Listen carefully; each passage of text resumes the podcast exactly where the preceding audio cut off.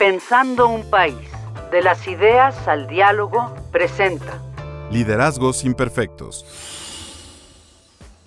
Hola, ¿qué tal? Soy Alejandro Puare. Si te suena el nombre de Jorge Ibargüengoitia, es porque quizá eres de mi generación. Yo nací en los años 70. O porque has tenido la fortuna de conocer su obra. Si no, te sugiero que lo busques, te va a gustar mucho.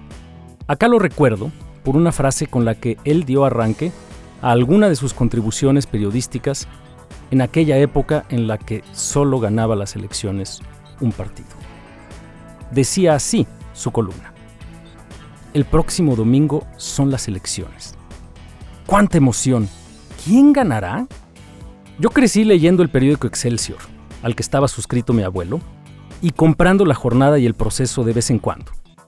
Y descubrí a Jorge Ibargüengoitia gracias a las compilaciones que me encontré en la librería del Sanborns, probablemente cuando me gradué de leer a Mafalda. El próximo domingo son las elecciones. ¡Cuánta emoción! ¿Quién ganará? Usé esta frase como epígrafe en mi tesis de licenciatura allá por 1995 porque me fascinaban sus implicaciones. De hecho, estudié ciencia política obsesionado con una convicción, que el día que esa frase de Ibargüengoitia dejara de ser una ironía, podríamos construir una vida colectiva que fuera mejor. Liderazgos Imperfectos es un podcast con una mirada al momento que vivimos hoy, visto desde esa generación que nos sumamos a construir un espacio de convivencia que pudiera ser enriquecedor, productivo, justiciero. Es la mirada de esa generación que nos dimos a la tarea de construir un país basado en un principio único e innegociable, que cada persona vale exactamente lo mismo y que nuestros gobiernos tienen la obligación de construirse a partir de esa base. Era y sigue siendo el sueño de un entorno público donde no sea más valiosa la voz de una persona que la de otra solamente porque esté en el partido correcto o en el equipo correcto o haya nacido en el código postal correcto o que sea del género, identidad, orientación, color de piel o religión correctas. Pero Liderazgos Imperfectos no es solo esa mirada nostálgica de una ilusión.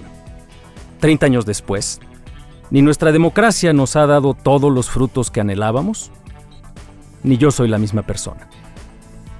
De hecho, aquella tesis de licenciatura marcaba un pasito, tan veloz como me era posible y como muchos otros que di por muchos años, por querer ser algo así como el mejor, por tratar de cumplir el mandato o la expectativa de un entorno explícito o inventado por mí, y así construirme una trayectoria, profesional y personal, tachando retos y asegurando logros en mi camino.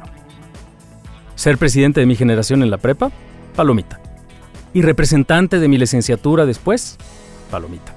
Conseguir una beca para hacer un doctorado en la mejor universidad del mundo, palomita.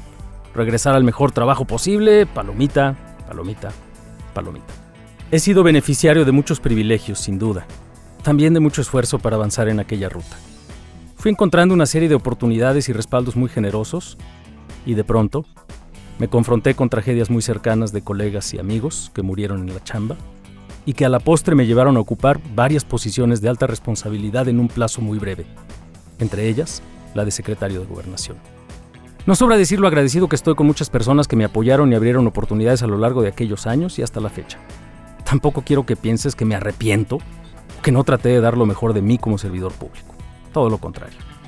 Sin ser irreflexivo o defensivo de lo que pasé entonces, sé que tengo algunas cosas de las cuales sentirme satisfecho y si me agarras en un buen día, hasta orgulloso. De otras, no.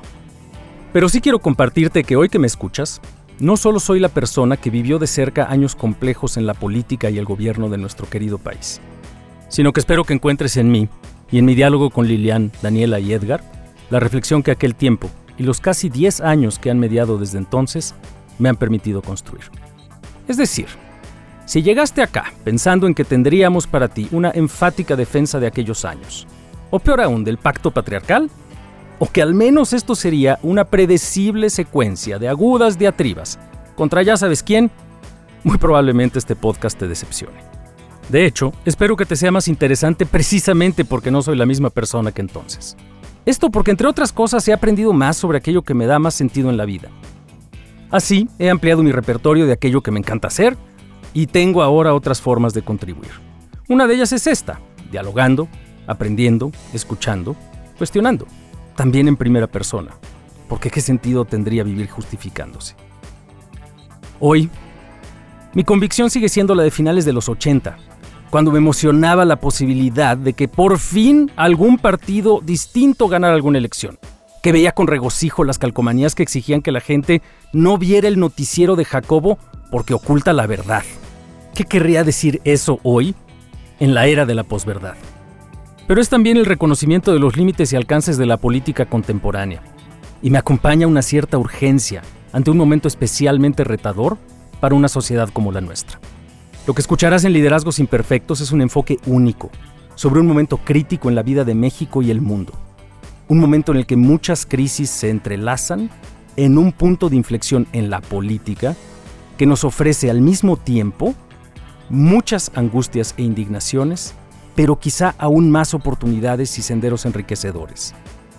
Es un enfoque distinto, es una conversación con voces jóvenes, como la tuya, comprometidas, informadas, con esta generación que se está dando la tarea de construir un sueño mucho más emocionante y complejo que lo que fue incluso en su momento el de la alternancia y la democracia electoral. Y con quienes, como lo verás en estos episodios, no siempre estoy de acuerdo. Son voces que se suman a la de muchas amistades, mentorías, estudiantes y colegas, de quienes he aprendido mucho durante toda mi vida. Liderazgos Imperfectos es un nombre que debo a una brillante y muy querida amiga, María Fernanda Vergara, con quien hace tiempo converso para aprender y acompañarnos en renovar nuestra esperanza, en una democracia más rica, más diversa, que sea más respetuosa de las personas, más generadora de bienestares y más capaz de construir aspiraciones colectivas. Es una esperanza compartida desde el pluralismo y la democracia. Es una apuesta por nuestras diferencias ineludibles y por nuestra igualdad esencial. Es un espacio en el que además de explorar nuevos enfoques, confío en que nos divertiremos un poco, nos moveremos un poco y nos convenceremos siempre que vale la pena poner nuestro granito de arena por un México y un mundo mejor. Esto es Liderazgos Imperfectos. Gracias por acompañarnos. En un México en el que esperemos seguir sin saber quién ganará. Yo soy Alejandro Puare. Este es un podcast de la colección Pensando un País, producido por Hook Audio.